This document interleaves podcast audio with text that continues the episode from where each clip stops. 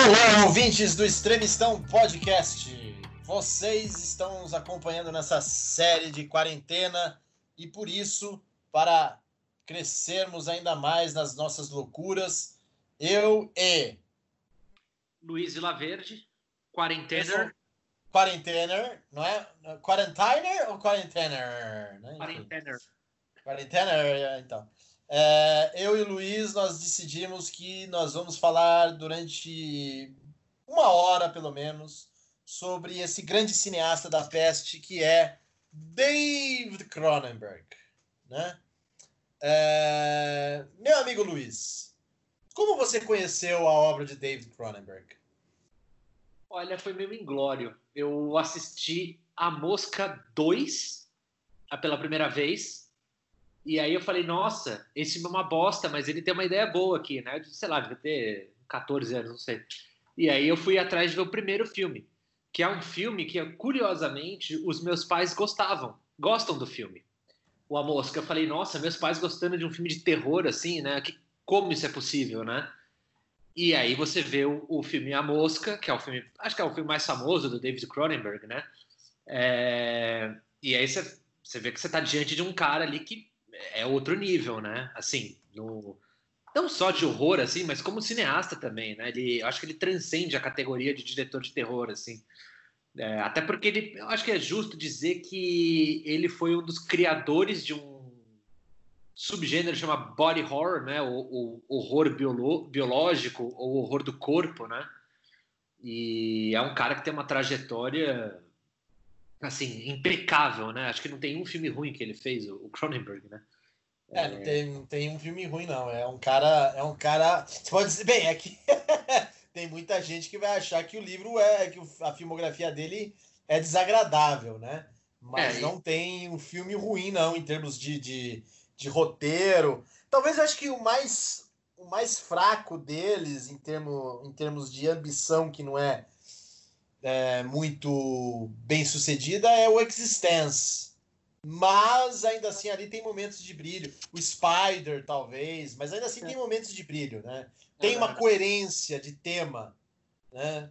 É... Eu acho assim, o, o filme dele, que talvez seja o mais fraco, é um filme menos Cronenbergiano, que é o Fast Company, que é um filme que ele fez. É, é o terceiro filme dele, terceiro longa dele, né?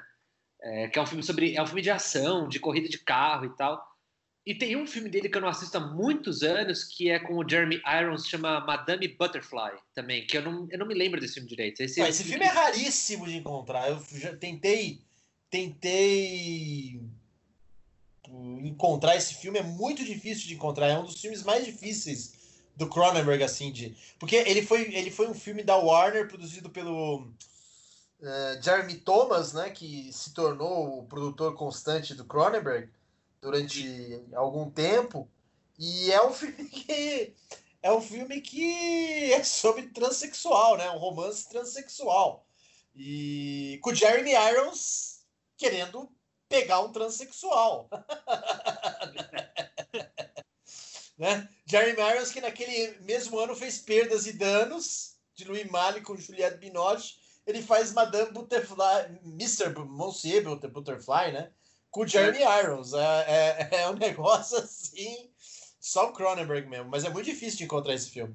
Não, eu acho que assim, o Existence, eu, ele é um filme que ele, ele é um filme de 1999, né, com a Jennifer Jason Lee e com o, o Jude Law, um dos primeiros papéis da carreira do Jude Law, né? é, que é sobre realidade virtual e sobre videogames e tudo, né? E ele saiu no ano do Matrix, é, é, também tem um tema parecido. O Existence, assim, ele, ele, ele acaba ficando inferior, digamos assim, à, à obra do Cronenberg, porque ele, ele é quase que uma, ele é uma tentativa de atualização do Videodrome, que é provavelmente, de fato, o grande filme do, do David Cronenberg, né? E, e, Mas eu acho que é um filme muito bom, cara. Ele tem questões ali em relação à realidade virtual, a games e tudo que é, até hoje são muito pertinentes. assim. É impressionante como ele conseguiu, em 99, ter a presciência de, de abordar um dos temas que estão ali, né? E o Spider, eu acho. O Spider, eu acho que é um filmaço do, do David Cronenberg. Assim, é um filme de um drama, um suspense psicológico ali que é, de um, é uma maestria aquele filme. É, né? é um filme que prenuncia muito o que o Scorsese iria fazer em, em Ilha de Medo, né? É, nossa, é um filme. Spider é um filme espetacular. Acho que talvez seja o grande papel da carreira do, do Ralph Fiennes também. É, eu preciso, eu precisaria rever o Spider e o Existência. Eu confesso a você que eu precisaria rever. Eu, eu conheci o Cronenberg é... mesmo, mesmo, mesmo assim, né? Vendo Crash, né? E eu lembro que eu vi o Crash na época do, de toda a polêmica, né, etc e tal, que o filme quando foi lançado todo mundo falou, ah, era um filme quase pornográfico e tal. É, né? E, e, eu, e é, né? Ele é. e é, né? E é, né? É, o, o, quando eu vi no cinema, eu fiquei é, muito impressionado, não com a sacanagem em si, é, daí não, não me lembro, mas assim, com, com a. Em primeiro lugar, com a trilha sonora do Howard Shore, né? Que é uma trilha sonora fantástica ali. Cheia de guitarra, meio Velvet Underground o negócio. Mas assim, era, era a frieza do filme. Era uma frieza assim incrível. E eu lembro que eu falei, porra, esse cara tem que ir atrás. Aí um dia, eu não sei, uma época, eu acho que foi entre 2011 e 2012, eu comprei vários filmes. Não, 2012 2013. Eu comprei vários filmes do Cronenberg é, e eu encontrei, comprei outros nos Estados Unidos que eram muito, muito difíceis de encontrar, né? Especialmente cópias boas, por exemplo, Video, Videodrome, né? Eu comprei uma cópia da Criterion porque a cópia, a cópia nacional era horrível. É, e eu fiz uma maratona Cronenberg. E eu falei, porra, esse cara é outro nível. E eu fiz muito dessa maratona porque eu tinha visto um outro filme do Cronenberg que foi lançado naquela época, que é o Método Perigoso, A Dangerous Method, que é sobre a história do Freud e do Jung, né? Sim. E eu fiquei impressionado com o filme. Falei, porra, isso daqui é um filmaço, né? Tinha todo um jogo ali da questão do desejo, mimético, os temas de radianos. Eu falei, nossa, vou fazer uma retrospectiva Cronenberg. E quando eu terminei de ver a retrospectiva Cronenberg, aí na época tinha, tinha acabado de sair Cosmópolis, que é a adaptação que o Cronenberg fez do Dom DeLillo, que eu acho que é um filmaço. É um filmaço. Mal compreendido na época. E aí eu fui, fui acompanhando o Cronenberg até agora ele fazer o Map to the Stars, né? Que é até agora o último filme dele.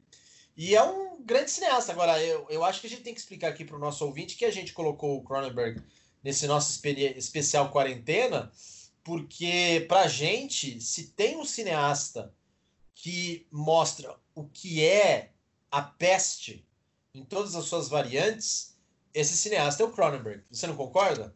Ah, sem dúvida, né? Até pelos dois primeiros longas dele, né? Assim, todo, todos os filmes dele abordam doença. Seja uma doença psicológica, uma doença espiritual, seja uma doença mesmo que é uma infecção que gera mutações no corpo e tudo mais, né?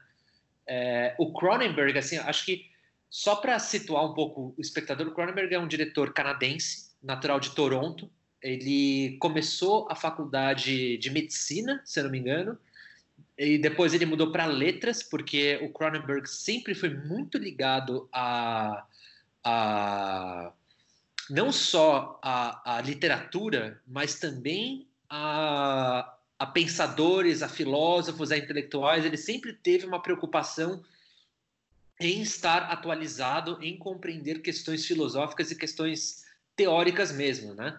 É, uhum. E isso acompanha todos, inclusive o, o, o, Método Perigoso, né, que é de 2011.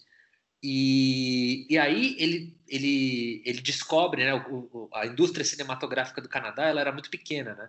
E aí um uhum. colega dele de faculdade fez um filme, e aí é um filme que circulou festivais, e ele falou assim, nossa, então cinema é uma, é uma, é uma carreira viável, assim, não é uma coisa distante de Hollywood, né? É uma coisa que dá de fato para ser feita, dá para seguir uma carreira com isso. Ele ficou transfixado com a, com a ideia do cinema, principalmente quando ele viu que ele, ele passou na frente de um cinema uma vez, ele viu as pessoas saírem chorando de um filme.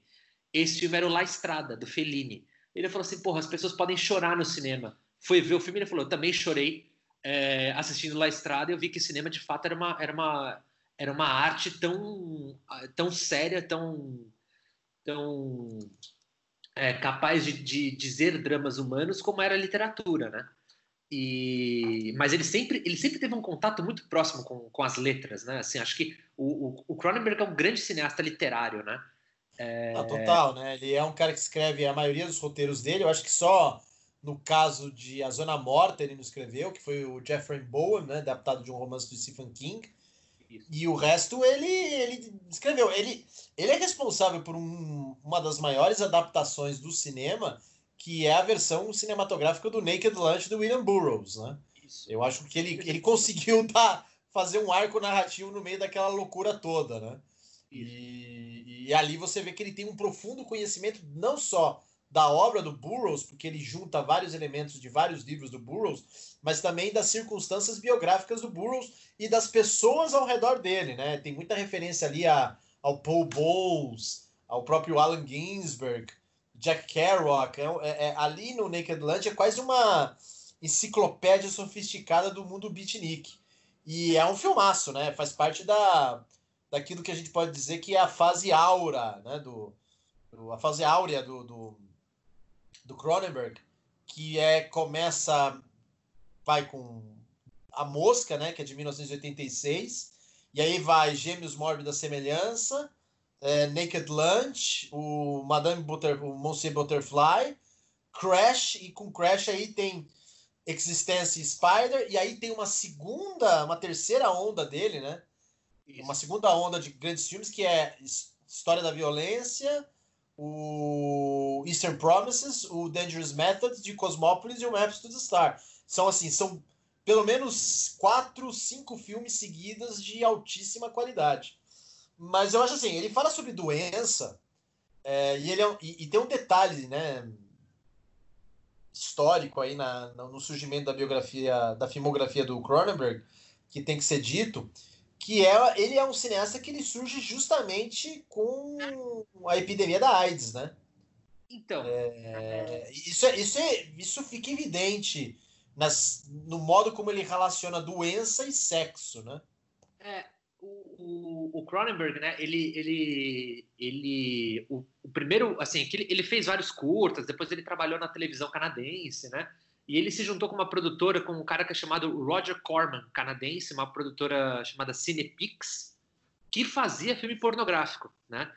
E aí o Canadá, é, eles querendo é, criar uma indústria cinematográfica, o governo começou a financiar filmes, né? E todos os filmes que o governo financiava, nenhum dava retorno, não ia, não tinha desempenho em festival, nem nada. O, o Cronenberg fez o primeiro longa dele, chama Calafrios, que saiu em 1975, é, o mesmo ano que foi lançado High Rise do, do J.G. Ballard, né, que é um, são dois são duas obras que são basicamente irmãs, né? O, o, o Cronenberg ele, ele, ele faz esse filme com financiamento público.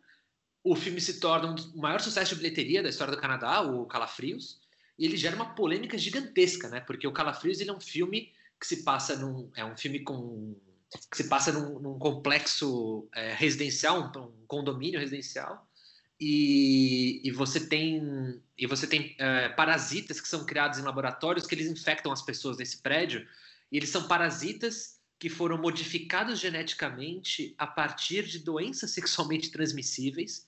E aí, ele, basicamente, quem fica infectado com esse parasita se torna uma pessoa assim é, viciada em sexo. Então, é sexo assim com incesto, pedofilia, com tudo, e, e, logo o caos e a anarquia reinam nesse universo de classe média, né? Isso escandalizou o Canadá dos anos 70. É, não bastando o escândalo que isso gerou, porque o Cronenberg foi atacado publicamente, porque ele fez esse filme, atacaram assim, meu, como é que um, o, como é que dinheiro público financia um escândalo desses, não, não sei o quê. Pois é, o Cronenberg ele não se satisfez, ele dobrou a aposta, e aí o segundo filme dele, o Rabbit, é também um filme sobre epidemia, só que ele aumenta a escala pro que começa no campo e vai pro, pro não é para Toronto, vai para Montreal, né? A epidemia. E acho que esse é um filme que a gente pode até falar dele mais detalhadamente, porque é, é de 77 esse filme, portanto, antes mesmo é, da explosão cultural da AIDS, né? Antes mesmo do Michel Foucault morrer, antes de ter aquelas mortes públicas, né? Da, da AIDS. E, e, porque quando o Cronenberg faz o A Mosca, com o Jeff Goldblum, que acho que é de 85 ou 86 o filme, né? 87. É, 87. Que aí você tem. 86, a... 86. É, a Mosca de 1986. É, 1988 é Gêmeos Mórbida Semelhança. Ou Dead Ringers, como gostam de às vezes colocar. O A Mosca, você tem a relação ali entre o, entre o cientista, que é o Jeff Goldblum, né, o Seth Brundle, com a personagem da Gina Davis. E logo depois que eles têm aquela relação, o, o, o Brundle, né, o Jeff Goldblum, ele faz o experimento de teletransporte e entra uma mosca na, no meio do experimento e aí o DNA dele se funde com o da mosca, né? Então, claramente é uma metáfora para doença sexualmente transmissível, né? Não, não só fica... isso, ele, ele, ele tem esse problema porque quando ele vai deitar com a personagem da Gina Davis, ele tem, ele tem um, um pedaço do, lá do aparelho dele que fica incrustado na pele dele, ela tira e aquilo cria uma ferida. É por causa dessa ferida que quando ele, que ele não percebe, ele quando ele vai fazer o teletransporte, aí o DNA da mosca se junta com a dele. Isso. E, e aí uma marca do Cronenberg nesse filme se tornou justamente essa questão do horror biológico, porque é expor o horror que vem assim do corpo humano, uma coisa nojenta, né? A gente tem fluidos no corpo, você tem toda a parte de tecido, de músculo, de decomposição, quer dizer, porque quando o personagem do, do, do, Jeff Goldblum vira uma mosca, ele não está falando só de AIDS, ele está falando de envelhecimento, ele está falando de câncer, ele está falando assim de, de ele está dramatizando no corpo, no horror do corpo, todos, todos esses temas, que são temas que estão em toda a obra do Cronenberg, né? E, e a relação entre mente e corpo também, né? Porque o, terceiro, o quarto longa-metragem do Cronenberg chama Filhos do Medo, ele aborda a questão do, do, charlat, da, do, da charlatanice intelectual, né? Você tem um, uma espécie de guru, de um psicólogo guru que tem uma teoria de psicoplasmose, que quando as pessoas elas lidam com numa espécie de psicodrama, quando elas entram no, no psicodrama com o terapeuta delas, elas o corpo manifesta o, a doença psíquica deles, né? Então você fica com deformações, com, com com espinha, com bolha na, no rosto, e aí você tem o horror que acontece de fato no final do, do, do filme, né? Que eu não vou revelar para quem não assistiu, mas que é grotesco e é muito bom. Mas ele também é, é uma preocupação do Cronenberg é em relação é, a como os seres humanos tentam de forma falha e errada compreender a si mesmos, né? E, e aí ele, ele, aborda essa questão charlatan, do charlatanismo teórico ou intelectual, que é uma coisa que, tá, que, que ele toca no método perigoso também, né? Do... Sim, sim. Ele, ele tem dúvidas. É, claramente o Cronenberg é um, é um cineasta que ele tem dúvida.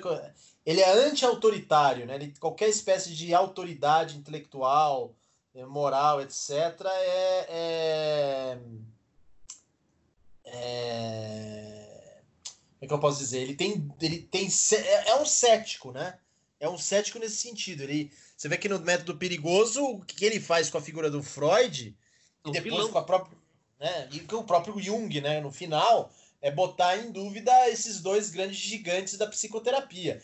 Porque é muito claro que o Cronenberg, ele. Dá pra ver que ele é pessoalmente um ateu, né? Ele não acredita nisso. Ele é. Mas ele também não é um materialista mas é um artista, antes de tudo, que ele quer contar a história. E quando ele conta a história, ele sabe que ele tem que ser fiel à história, não aos desejos dele. Então, o, o, o Cronenberg é, para mim, assim como todo grande artista, que eu não preciso necessariamente concordar com as opiniões sociais, políticas e religiosas dele, por exemplo, como o Alan Moore, ele faz aquilo que todo grande artista faz, que é contar a história que tem que ser contada. E se você conta a sua história, você tem que questionar a autoridade de qualquer maneira. Você tem que questionar o poder estabelecido.